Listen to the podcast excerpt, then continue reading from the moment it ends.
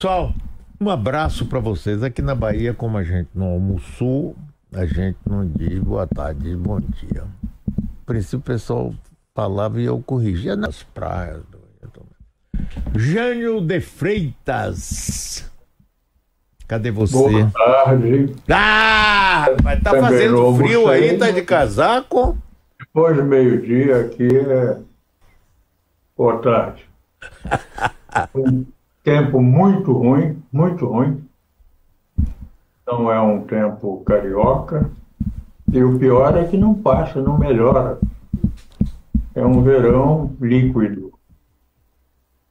E, e muito esquisito essa coisa toda, porque estava me lembrando ontem ou anteontem, estou vendo aqui uma, dezenas de fragatas passando aqui em frente. São aquelas aves que todo autor, todo escritor brasileiro, as gaivotas passavam, as gaivotas não tem nada a ver com gaivota. São fragatas. Mas é, veja o seguinte, aí por é, começo de dezembro no máximo, mas é, em geral em novembro ainda, os bandos de biguás, fazendo aquele, aquele V é, irregular,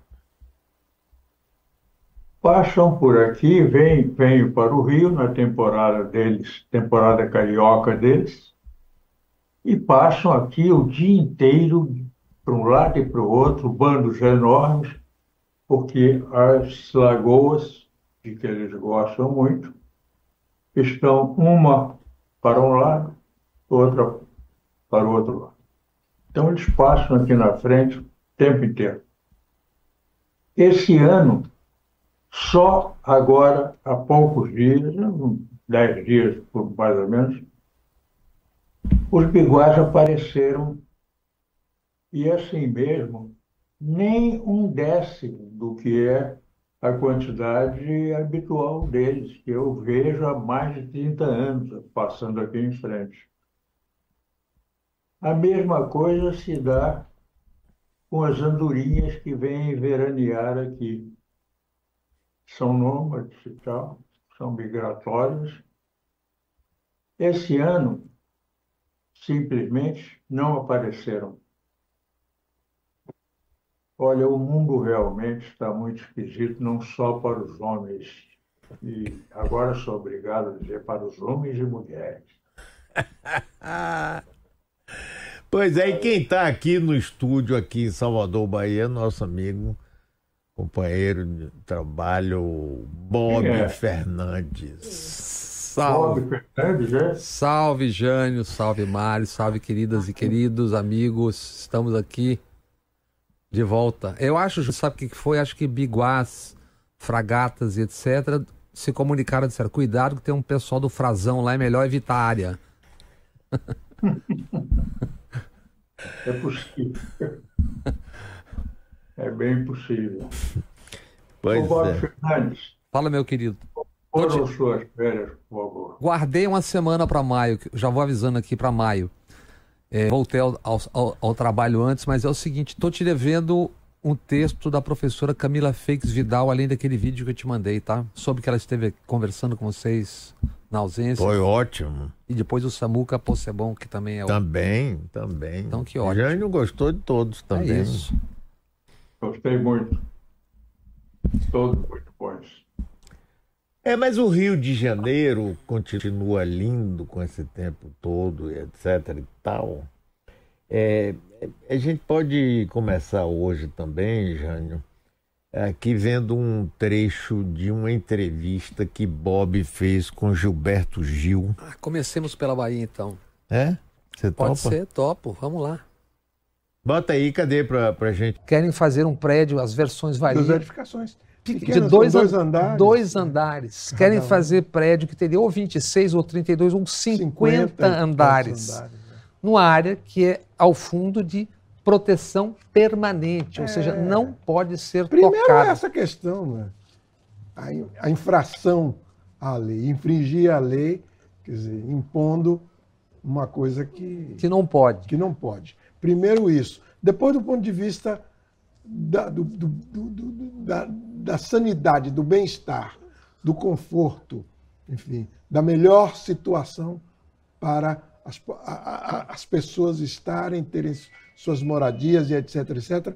Um lugar onde vão entupir tudo, não é? Você tem um, um a, a, tentação ao esmorecimento. Você é tentado a ah, deixa dizer, deixa para lá, porque é, tem sido sempre assim.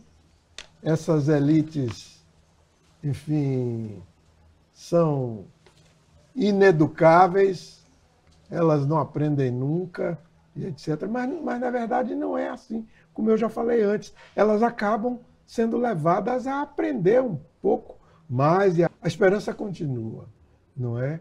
E a, a, a percepção de que é preciso continuar lutando, ou seja, não dar vazão ao esmorecimento, é preciso mesmo que ainda já mais velho, já mais cansado e tudo mais, a gente continue batalhando, é continue denunciando aonde estão as coisas, onde, onde estão as, as, as, os excessos, os excessos e etc, etc, etc, e juntando na medida do possível, não é a consciência coletiva na melhor direção, juntando para que ela se encaminhe para a melhor direção, que ela, que ela enfim, batalhe e lute pelos melhores projetos. A luta continua. É, a luta continua. É adágio. Viu? Esse recado foi direto para você e para mim, ele falando que nós, os velhos, não podemos esmurecer. Ele também tá. Não. Eu notei, eu notei. A barba dele é pintada. Não é branco, não. Conversávamos ali, entre outras coisas, sobre o brutal ataque imobiliário às cidades do Brasil, mas especialmente Salvador, desafetação de áreas e tudo isso. E, e como se fosse um recado, dia, dois dias depois, tivemos ontem, acho que o Danilo até fez fotos, ele mesmo, da queda do Colom, acho que no comércio ontem. Você. Tem, você tem, não tem, o Danilo? Aquela esse era um antigo restaurante famoso, frequentadíssimo aqui. Pois é. Agora, eles já tinham sido alertados pela prefeitura de que estava para cair, que estava é, com mas, problema. Ó, mas dá uma olhada na outra foto que ele tem, que ele tem lá. Olha isso aqui escorado, está há mais de 10 anos na ladeira do Carmo. Ou seja, essa, essa coisa imobiliária toda, e qual é qual é a, a preocupação, quais são as preferências, etc. Olha lá, ó. Aquilo ali é na ladeira do Carmo, vai cair qualquer hora, vai matar gente, vai. E aí? Nada. Mais de 10 anos. Quem cuida? Hein, Mário? Não sei. Jânio, diga aí, Jânio. Eu, é, você sabe que esse negócio me dá um. É, é eu, eu, a vontade que eu tenho é de esmorecer, Não, desistir. Mas a cidade. Mas, Mário, eu estou aqui essas semanas e, e, eu vi que esse assunto, a, as pessoas estão se movendo. Tão, no Bonfim tinha coletivos de várias áreas, Estela Mares, Buracão, Ondina. Tá, então as pessoas não, não, não ficou. E ontem, por acaso, eu fui ali no fundo do Moura do B, estão esticando. Tem o edifício, tem a praia. Estão tá esticando o calçadão, hum. derrubaram todas as pedras ali no morrote. CFF, acho que é a terceirizada contratada pela prefeitura e diz que é uma contrapartida à cidade. Quer dizer, na verdade, estão esticando a calçada do hotel, isso é uma contrapartida à cidade. Mas não, não esmoreça não, Mário. A coisa tá. As pessoas estão começando a reagir, ver o que, que, é isso aí, né? Aliás, eu soube que vem mais por aí, mais, mais barulho, inclusive nacional, a respeito dessa, dessa coisa toda na cidade. E aí, Jânio? Como é que você vê esse, essa coisa acontecendo aí? Vocês estão falando de uma coisa que não existe no Brasil. Vocês estão equivocados. Vocês estão falando de interesse público, também chamado direito público. Isso não tem sentido. Isso não existe no Brasil. O Congresso não precisa praticar, considerar o interesse público.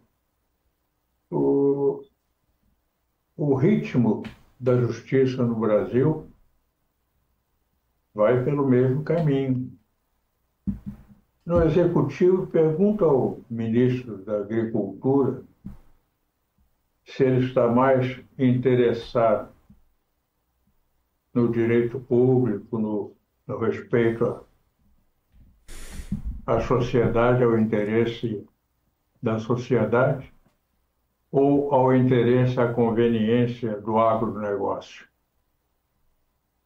É uma pergunta útil, conviria alguém fazer a ele, já sabendo qual é a resposta que ele vai dar, com duvidosa sinceridade.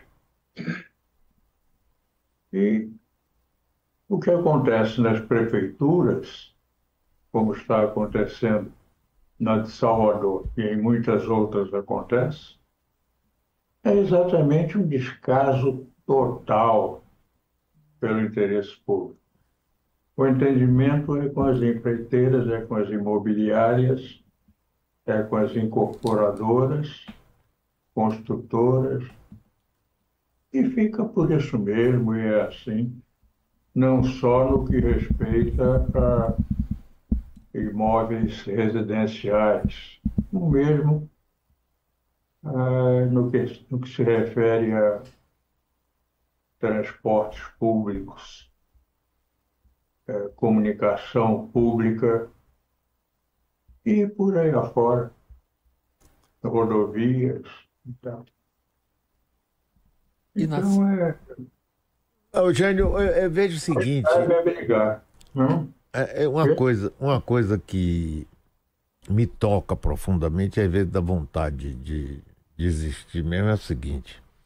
Eu fui prefeito de Salvador duas vezes, uma prefeito biônico nomeado, depois outra prefeita eleito.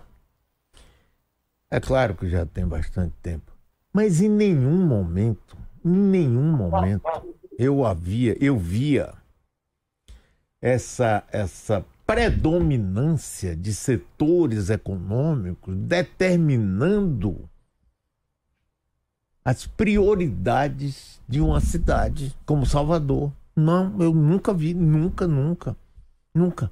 A partir de um certo momento, então esses setores que antes influenciavam, que é o pessoal, até o tempo que eu fui prefeito eleito, quem fazia a coleta era a própria prefeitura, então não tinha nenhuma empresa. Mas depois apareceram as empresas de coleta de lixo. De, as empresas de transporte coletivo que ganhavam dinheiro na época e tinham influência, ajudavam a eleger vereadores, a Câmara, etc.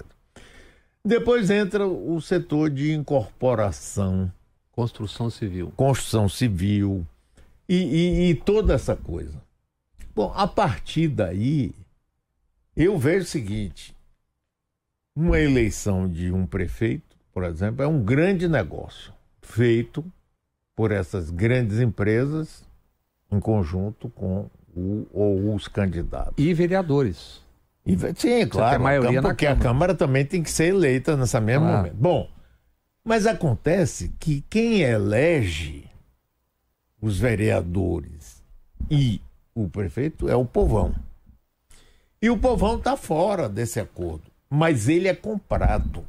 E comprado de que forma?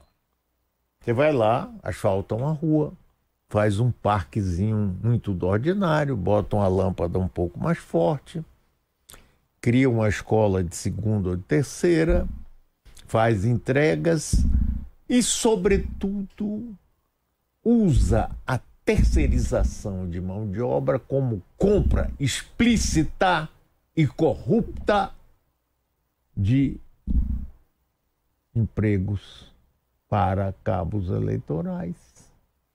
Então. Enquanto o assunto não é tocado na imprensa local. Sim, não. Aí do... o outro componente fantástico disso tudo, que eu queria dizer, é o silêncio. Mas como não teve imprensa. silêncio esse ano, a gente falou desse assunto o ano todo, esse assunto já está correndo na cidade e não só. É um assunto já nacional, de várias mídias. Né? A explicação técnica que gente como a Raquel Ronick, que é do, da ONU Habitat, foi, foi coordenadora, que ela dá, uma urbanista, que ela dá para isso é o seguinte: um excedente de capital financeiro no Brasil e no mundo todo. Então é, é esse o dinheiro. O dinheiro precisa movimentar com dinheiro. Então você está lá fazendo, fazendo, fazendo. Se, se tem um tecido suscetível a compras e vendas, a coisa anda. É isso. Está acontecendo de Belém a Porto Alegre. Agora, aqui, até pelas características da cidade tão, tão diferentes, isso soa muito mais assintosamente. Fica muito mais na vista, né? Você botar um tarugo de 50 andares, como a gente está vendo, é um delírio. Né? Mas eu esqueci, viu, Nardelli? Você tem um ótimo ano, que na hora que a gente começou a falar, eu esqueci de falar com o Nardelli. Falei só com os meninos, não falei com a menina. Sim, mas Jânio, diga aí, é, é, essa coisa que não é exclusiva de Salvador, nós estamos falando do sistema político brasileiro, estamos falando de eleição. É, então... O silêncio da mídia, da, da imprensa, TV, rádio, a que vocês se referiram, precisa ser relacionado a, ao papel que esses empreendimentos contrários ao interesse público têm no interesse da mídia. São grandes anunciantes. Grandes anunciantes. Você é, tem até jornais que, que mudam a natureza do seu estilo mudam o seu estilo para passar a ser reprodutores dessa imensa quantidade de publicidade imobiliária, que é muito rentável. São anúncios a cores, de página inteira, a maioria deles, muitos de páginas duplas, duas páginas, a um preço vocês podem imaginar que não corresponde exatamente à lógica que uh, as empresas dizem praticar. Então, se é isso aí, uma fonte de votos por um lado, dinheiro para as campanhas eleitorais. E de outro, faturamento. Onde é que nós vamos entrar? O bloqueio está tá feito. É tentar perfurar alguma coisa aí, pelo menos em um caso aqui, outro caso ali, um caso em Salvador. A, a, a crítica, a restrição a essas coisas consegue impedir um dado monstro arquitetônico em Salvador, um outro caso ali numa esquina de São Paulo, mas modificar essa política é muito difícil. É. Basta ter o que são os planos diretores das cidades, os novos planos diretores das cidades, como é o plano de São Paulo. O plano de São Paulo é construir novos prédios residenciais, mais prédios residenciais, naquele porco espinho ao contrário, que é o centro de São Paulo. É uma doidice total. Não li nenhum artigo contra isso, crítico, analítico. Pode ser que tenha havido, acredito Raquel. que sim, por parte de arquitetos. É provável que sim. Mas é, do, da parte é, de jornalismo propriamente dito, não vi, porque o interesse empresarial é preciso nunca esquecer que na imprensa comercial, na, na mídia comercial, a finalidade jornalística é secundária. A verdadeira finalidade, o propósito, é comercial, é ter anúncio, ter melhor audiência, melhor, maior venda, para poder cobrar melhor preços mais altos pelos seus espaços para anúncio. A finalidade, o propósito não é combater em defesa do interesse público. É, primeiro tudo, considerar a empresa, o interesse da empresa transmissora ou editora. Ah, hoje mesmo eu cito uma escandalosa omissão, que deveria ser escandalosa, mas ficou no silêncio, de notícias é, do Oriente Médio, da, da, da, da guerra contra Gaza, que eu só vi em uma emissora.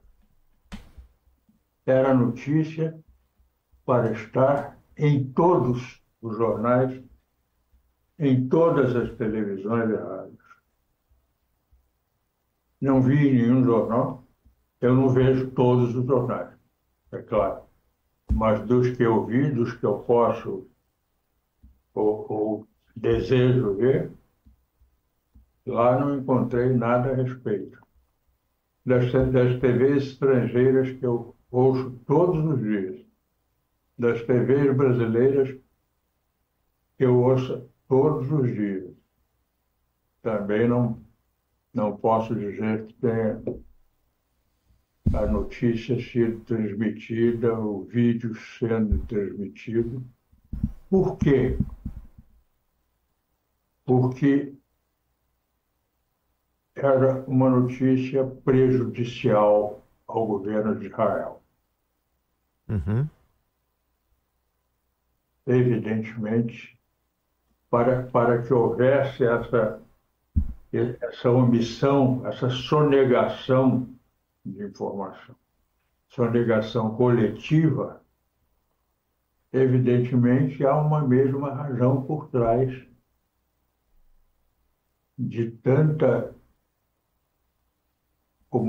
tanta comunhão em torno de um interesse, de um ato, de uma decisão.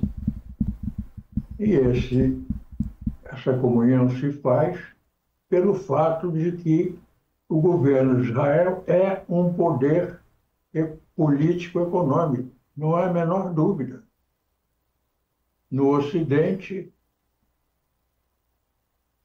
o governo de Israel tem um peso econômico importante por causa da presença israelense é, é, nesses países, nos nossos países ocidentais em geral, tem uma presença muito forte do ponto de vista econômico, do ponto de vista cultural.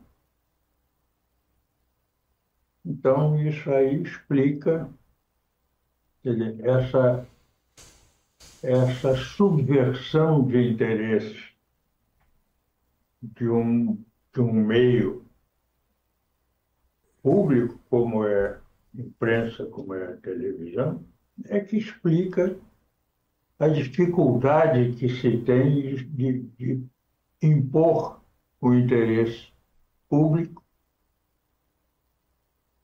acima do interesse privado, do interesse é, do lucro. Nesse artigo do Poder 360 que você publica hoje, Jânio, você fala disso, dos cemitérios, inclusive lá na faixa de Gaza, e diz que todas, eu vou ler só essa frase, todas as covas abertas e corpos desenterrados por soldados israelitas, não é isso? É, exatamente isso.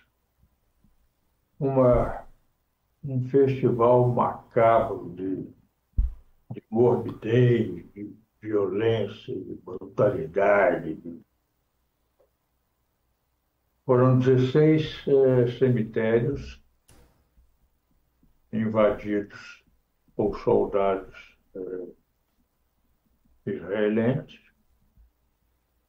e as covas abertas e os corpos desenterrados. Alguns largados ao lado da própria cova. Outros postos em algum lugar que o documentário, que a reportagem é, não mostrou, postos ou levados, não sei. A reportagem não, não mostrou o destino desses outros corpos.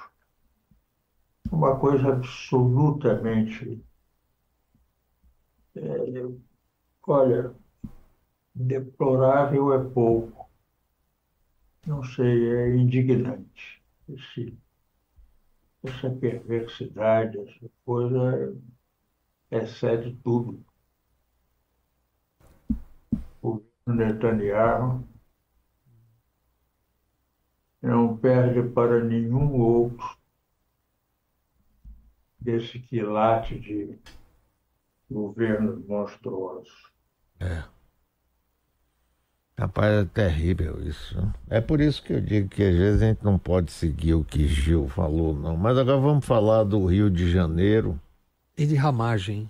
E do candidato a prefeito do Rio de Janeiro, não é? Esse e cidadão? a propósito de Israel, e é obviamente isso é só uma coincidência, o sistema First Mile, que foi usado para rastrear e armazenar em Israel a BIM, a chamada BIM paralela do então diretor Ramage, agora pré-candidato a prefeito do Rio, rastreou, como a gente já comentou aqui antes, mas agora isso explodiu, 30 mil pessoas, entre eles Gilmar Mendes e Alexandre Moraes, Camilo Santana, governador, deputados, senadores, e rastreou, Mário e Jânio, é, buscando informações, por exemplo, sobre a promotora que investigava, investigava o caso Marielle.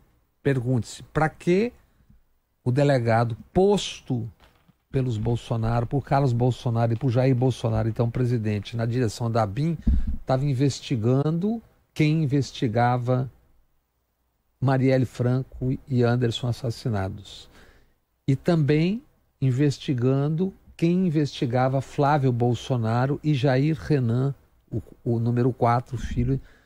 E lembremos que Bolsonaro tentou fazer ramagem, o diretor da Polícia Federal só não fez porque o Supremo Tribunal Federal impediu. E se sabe hoje, se ouve hoje, que o governo, enfim, pensa em trocar toda a cúpula da BIM.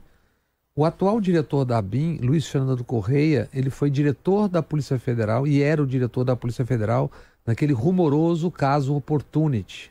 Lembra? Daniel Dantas, Operação é. Satyagraha.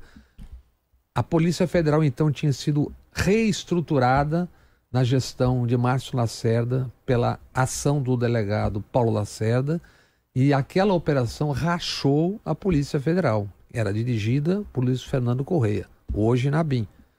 E esse caso, o Mário Jânio, na verdade, o que está acontecendo é um leque de investigações que passa pelo Rio, que passa por tudo isso. Por exemplo, Frazão, acusado, investigar agora pelo assassinato de Marielle. Vocês acham que um Frazão. Não é Frazão, não é Brazão. É Frazão, não é Frazão? Brasão, é o Brasão. Brasão. Um Brasão único tem a capacidade de atuar num estado onde cinco ex-governadores foram presos, o atual está sendo investigado e um ex-prefeito, é óbvio que isso aí. E ele já deu uma declaração dizendo que não sei porque estão falando de mim. Isso aí deve ser muito mais amplo do que estão falando.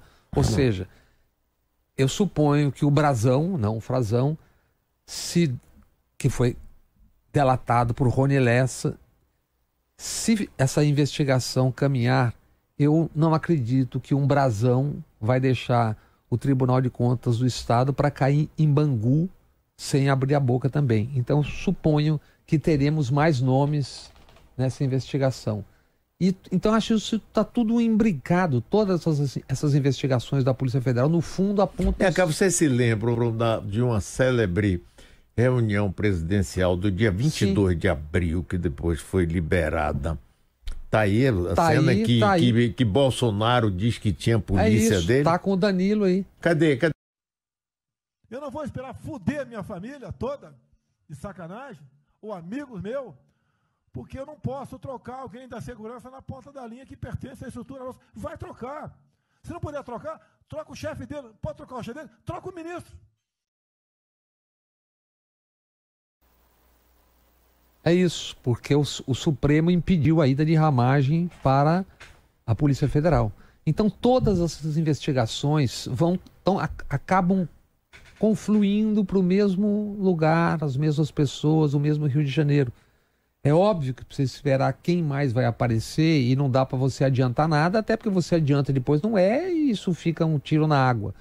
Mas é impossível que no Rio de Janeiro, com essas pessoas atuando, não haja poderes muito mais coesos e fortes para poder. Não é só um ex, o atual é, conselheiro do Tribunal de Contas do Estado. Lembre-se que foi morto, Marielle e Anderson foram mortos quando o general Braga Neto era o interventor no Rio de Janeiro. E durante um ano não se investigou, e não, aliás, tentou-se investigar, trocaram cinco delegados e não chegou a nada. Só foram, aspas, descobrir Rony Lessa e mais um como matador quando o Bolsonaro já era presidente. Então isso aí, se a Polícia Federal continuar caminhando, vai longe. Aí, Jânio. Esse caso, Marielle, na verdade, precisa de mais de um inquérito. Né? Um inquérito para o, o caso propriamente dito, é, no que respeita às mortes dela e do motorista Anderson. Né? Esse, essa investigação, afinal, está andando graças à medida que o ministro Flávio Dino praticamente impôs, porque a, a resistência a essa decisão dele era grande. Impôs a presença da Polícia Federal, já que a depender das chamadas autoridades policiais, Ministério Público, etc., do Rio, não conseguiam chegar a lugar nenhum. A cada esquina paravam e não dobravam, não faziam a curva. E o outro inquérito necessário é para investigar exatamente a razão pela qual a cada esquina que apareceu, o Ministério Público e a polícia pararam. Uhum. Ou viraram para o lado oposto ao, ao que devia ser o seu caminho e por isso não andou. Foram cinco anos de enrolação, enrolação, enrolação. Tira fulano, põe Beltrano, tira fulana, põe Beltrano, promotoras brigando entre si, promotores brigando entre si, e nada caminhou. Efetivamente, algumas coisas caíram no colo da, da dos investigadores. E ali ficaram, que era um lugar extremamente perigoso, podia desenvolver conhecimentos e revelações extremamente complicadas. Então, a Polícia Federal conseguiu fazer isso andar, e o que se aguarda é a resposta ansiada e que provavelmente não tardará muito. Afinal, mas esse inquérito para apurar responsabilidades era seria muito, muito conveniente. E, e... Ajudaria a levar um pouco a área dessa autoridade pública chamada Ministério Público e da outra chamada Polícia Judiciária. E nessa teia de, de investigações, Outra que foi paralisada e, e, e com ação muito clara foi das rachadinhas no Rio de Janeiro. É, mudaram até o Ministério Público Exatamente. do Rio, rapaz, lembra? Isso, e por que que essa investigação das rachadinhas, que, no, que é um crime peculato, que ganha esse nome engraçadinho, mas na verdade é um crime, que é o, a malversação de dinheiro público, por que que essa investigação é importante? Porque ela envolve outros personagens. Por exemplo, Queiroz, que era o faz-tudo dos Bolsonaro antes do Major Cid, e o capitão Adriano da Nóbrega, homenageado pela família, com a mulher e filha trabalhando com Bolsonaro, assim como a filha do Queiroz e a mulher trabalharam com os Bolsonaro. Então, e quem é o capitão Adriano? Era o chefe do escritório do crime, investigado o escritório por era, né? Porque era, mataram. foi morto na Bahia, ou morto, ou morreu, ou foi assassinado, porque isso não dá para entender direito, né? É, e ele chefiava um escritório de pistoleiros acusados, esse escritório, o acusado, o escritório, de 19, ao menos 19 assassinatos. Então, é, são coisas que é, essa, essa teia de investigações precisa caminhar. Outras já caminham, as joias. só para você, só até quando Março, agora, que prescreveu o, o caso Maria do Rosário, injúria de Bolsonaro contra Maria do Rosário, ele era investigado por 25, em 25 inquéritos, 10 deles em primeira instância. Então, é, essa, essa teia se, acabará de alguma forma se movendo junto pelo andar da carruagem, né? Vamos ver até onde chega. Agora, Jânio, você por que essa concentração no Rio de Janeiro? Milícias, eh, governadores presos, toda, toda essa bandidagem aí tão explícita. Por que o Rio de Janeiro tem de especial que concentrou isso tudo? Você tem alguma visão sobre isso, já? Bom, eu acho que, em primeiro lugar, a gente deve considerar é, que o Rio de Janeiro, pelo fato de ter sido capital, desde aquela época, é o, o, o, o foco, o ponto focal da atenção nacional, né? como costuma acontecer com as capitais, sobretudo num país é, em que uma cidade, naquela altura, teve uma relevância é, em todos os sentidos bastante maior do que as demais é, capitais.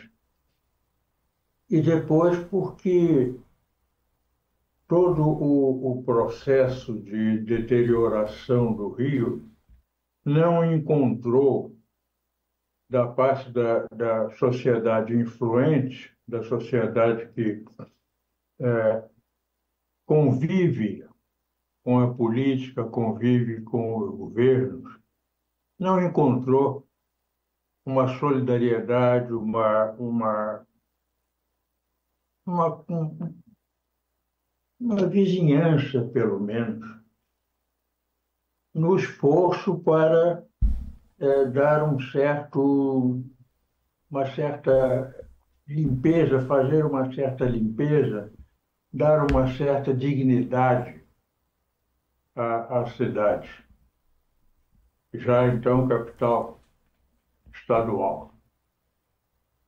A deterioração avançou porque ela é lucrativa para quem a faz avançar. Não houve e não há nenhuma resistência fundamental, nenhuma resistência é, decidida, determinada a esse processo no Rio de Janeiro. E como ele já chegou esse processo, ao início desse processo, numa situação é, é, grave, pela sua concentração de interesses corretos e incorretos, ao tempo em que era, em que era capital da República, esses interesses continuaram por aqui, principalmente os piores, E deu no que deu. Jane agora vê o seguinte: o Rio de Janeiro perdeu muito quando deixou de ser a capital do Brasil, mas o Rio de Janeiro continuou tendo a maior rede de televisão, é, os jornais mais importantes né, na época, o Jornal do Brasil, o Globo, o Última Hora e tantos outros jornais. Tem a maior quantidade de militares da ativa e inativa nas cidades do Brasil. E, no entanto, rapaz, entrou no Sapuraqueira. Agora, eu me lembro bem, por exemplo, daí, quando Brizola foi eleito governador do Rio, quase que 82. ele é engolido pelo aquele escândalo Proconsult. Proconsult que a Globo estava junto. Tentou, a Globo tentou fazer contagem paralela e foi o Jornal do Brasil, a Rádio Jornal do Brasil, com Ana Maria Machado, irmã de Franklin, e o Procópio, que era o diretor, eles que fizeram a apuração paralela e, e disseram, olha, estão tentando roubar a eleição. Sim, mas aí ele, ele, ele tomou posse. E a, a oposição que a Rede Globo fez a Brizola, nos dois mandatos dele, só ajudou a puxar para baixo o Rio de Janeiro. Você concorda com isso, Jânio? Claro, claro. Não há dúvida alguma. Veja o seguinte: assume o Brizola, imediatamente começam acontecimentos na, nos bairros é, distantes, mais distantes do centro que não se explicavam, não, não se justificavam de, de maneira nenhuma. Eram ataques vandalizantes dos comércios é, de bairro pelo Rio afora, por vários bairros do Rio, tudo feito de sopetão, na praia, arrastões, bandos imensos de adolescentes atacando os banhistas. É, Copacabana. Foi palco de coisas horríveis nesse sentido e, e, de grande volume, acontecimentos muito numerosos, muito amplos. Não era coisa de um pequeno bando, era muita gente. A Globo sempre presente. De noite a gente via as cenas no Jornal Nacional, no Jornal não sei o quê.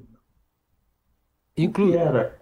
Jânio, inclusive teve que conceder um histórico direito de resposta Brizola, vocês lembram? No, meio, no claro. meio do Jornal Nacional. Bem, subitamente isso parou. Por quê? Porque o pessoal do Brizola conseguiu, enfim, pegar um sujeito que estava comandando um dos ataques a um supermercado num, num bairro distante. E esse sujeito era um sargento do Exército. Hum. Então, hum. soube de tudo porque o cara abriu o jogo chegou a vínculos do Departamento de Jornalismo da TV Globo com esses acontecimentos e a vínculos também formando um triângulo com pessoal do Exército, oficiais do Exército, que manipulavam seus sargentos e cabos, não sei o quê, para a organização desses vários ataques que se repetiam sem nenhuma razão, sem nenhuma explicação para isso. Ô, Jânio, aí é bom lembrar, é bom lembrar que é, é, o pessoal do Exército tinha um horror a Brizola, isso. porque ele impediu o golpe de 1961, quando o Jânio renunciou, o João Goulart estava na China e foi a cadeia da legalidade. Ele se juntou com o general Ladário, lá do Terceiro Exército de Porto Alegre, e fez uma resistência que foi quem pediu o golpe. Via rádio. Via rádio, pô, de rádio. demais. A gente ouvia aquilo, rapaz. Era, era uma emoção, rapaz. E Brizola sabia falar como ninguém, né, é, rapaz? É. Diga de passagem. Então isso deveria ter, rapaz. Brizola é aquele, o comunista, o antipatriota e não sei o quê. Ele é eleito governador do Rio de Janeiro, um abofetado numa cidade hum. cheia de militares da reserva, portanto, que passaram por essa coisa de Brizola. Você acha que tem alguma coisa a ver, Jean, disso? E sabe como é que o Brizola parou com aquela historiada toda? As informações que a prisão desse, desse sargento é, permitiram obter não foram divulgadas. Nada foi publicado sobre a prisão desse sargento e as decorrências é, informativas. O Brizola fez, mandou um recado, fez um, um o uso de um emissário que comunicou ao comando do Exército, na época do Exército aqui no Rio, da primeira região militar, era na época primeira região militar, comunicando que se algum daqueles episódios se repetisse, ele divulgaria a prisão desse sargento e o que foi apurado a respeito da presença de oficiais do Exército na montagem daquelas violências todas, daqueles assaltos a, a, de, de arrastões na praia, assaltos aos banhistas, aos turistas. Então, tudo silêncio total. Silêncio no Exército, silêncio na televisão. E o Rio voltou à normalidade, o Brizola pôde tomar lá as providências que queria em relação ao policiamento, coisas do gênero. Dá, yeah.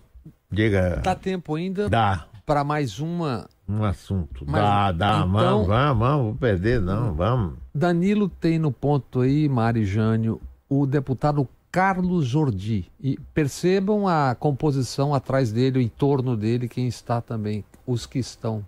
Quando o Danilo estiver pronto aí, a gente. Tenho medo de justiça. Eu tenho medo de justiçamento. E não é medo por mim, é medo por todo mundo aqui. É medo pelo que está acontecendo no Brasil. Não dá mais para viver nesse, nesse caos, nesse tensionamento institucional que está sendo provocado. Esses inquéritos têm que acabar. Inquéritos inconstitucionais. O nosso sistema acusatório determina que quem tem inquéritos para fazer investigações é a Polícia Judiciária, o Ministério Público, que é a parte que acusa também. Cabe ao judiciário o princípio da inércia, que é simplesmente julgar. E nós estamos vendo eles fazendo todo tipo de inquérito de ofício, com base num regimento interno que nem foi recepcionado na nossa Constituição de 85, de, em 85 esse regimento. Não o regimento, o regimento é de 85.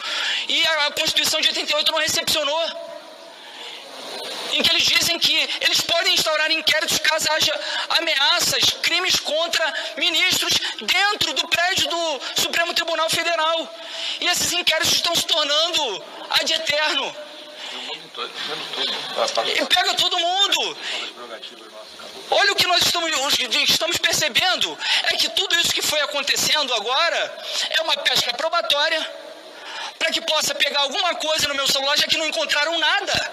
Não encontraram nada, uma, uma, um diálogo totalmente frágil para justificar uma busca e apreensão na casa de um deputado e não um deputado qualquer, o líder da oposição, somente em ditadura.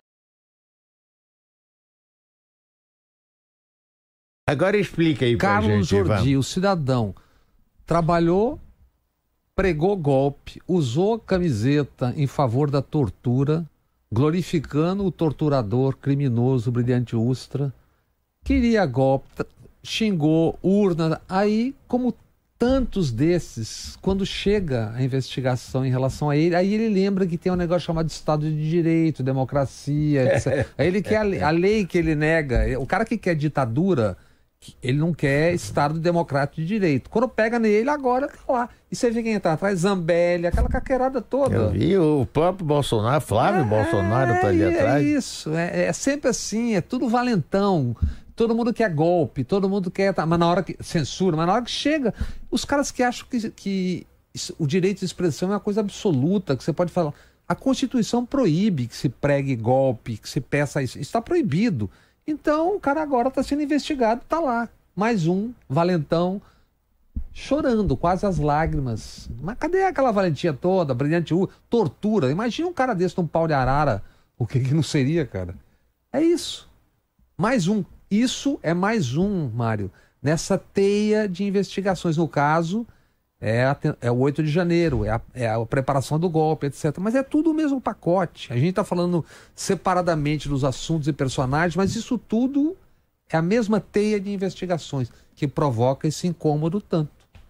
Tanto. E aí, Jânio?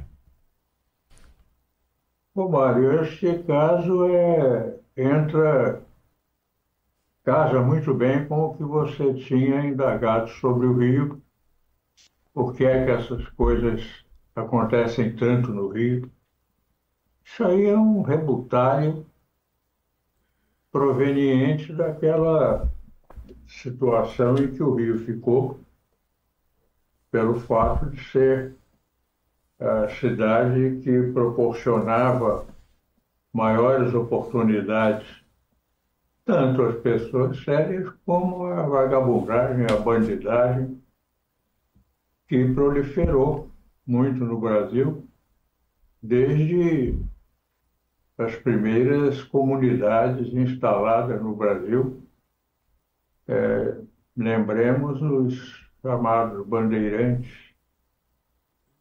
que vinham aqui matar índio para levar ouro, para torturar índio para saber onde é que havia mina de ouro e levar de volta para a Europa, para Portugal, para a Espanha, para a França. E isso foi um, uma continuidade. Aquela história Santinho do Paulo. Era um santo. Gênio. Gênio, eu tenho, tenho um ponto aí que eu gosto de vez em quando de voltar, é o seguinte. É, é, o Rio capital do Brasil. Se bem que Salvador é a pri estação primeira do Brasil. Bom, Rio capital do Brasil deixa de ser. Cria-se o estado da Guanabara. Caso da Serra foi lei, depois Negrão de Lima. Aí ficou parecendo e sendo um local de resistência ao regime militar. Qual a solução que eles bolaram? Pegaram o almirante Faria Lima e fizeram a junção do, da Guanabara com o estado do Rio de Janeiro e fizeram, então, o estado do Rio de Janeiro. Você acha que isso teve uma influência que se reflete, inclusive, na eleição de governadores que são presos, criação das milícias e tudo, tudo, tudo mais? Tem alguma coisa a ver ou é ilusão minha? Não, não é ilusão nenhuma. Isso é, é história. Essa, essa fusão feita sem planejamento algum, uma bagunça total, com aquela prepotência da ditadura, trouxe para o Rio, dos municípios do interior, na sua maioria, dos que vieram era o que de pior havia na política naqueles estados. E por serem exatamente da banda podre, eles tinham, com os meios fraudulentos com que conquistam eleitorados, eles tinham apoio para chegar aqui como deputados estaduais é, isso, é. isso tem uma influência desastrosa, terrível na política do Rio, e na, na própria condução do Estado. Né? A, a, a, eleição, por exemplo, de um Moreira Franco se deveu principalmente a isso. O gato Angorá. Vinda do Estado do Rio.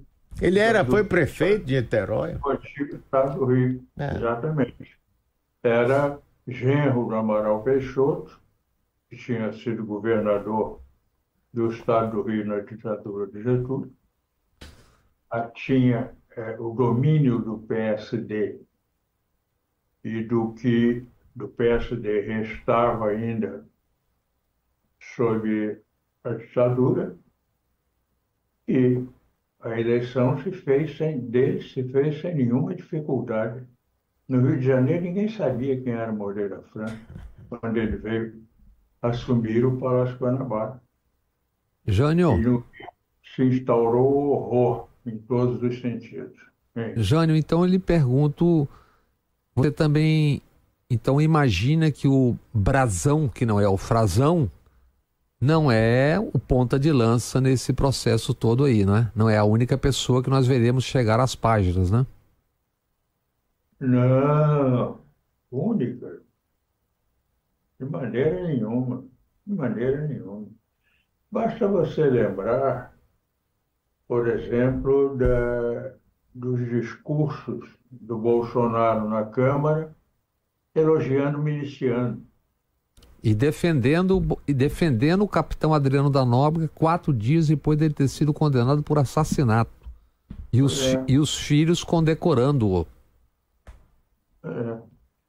Então, é, é, é, toda uma, uma trama, né? é toda uma tessitura que é, se precisaria desfazer para recomeçar a construir o Rio de Janeiro, a sociedade do Rio de Janeiro e as ramificações que é, a realidade carioca, a realidade fluminense é, estenderam pelo país afora, como exemplo, como, como sucursais, é, exemplos que até se tornaram é, maiores do que suas origens, como aconteceu em São Paulo, mas não só em São Paulo.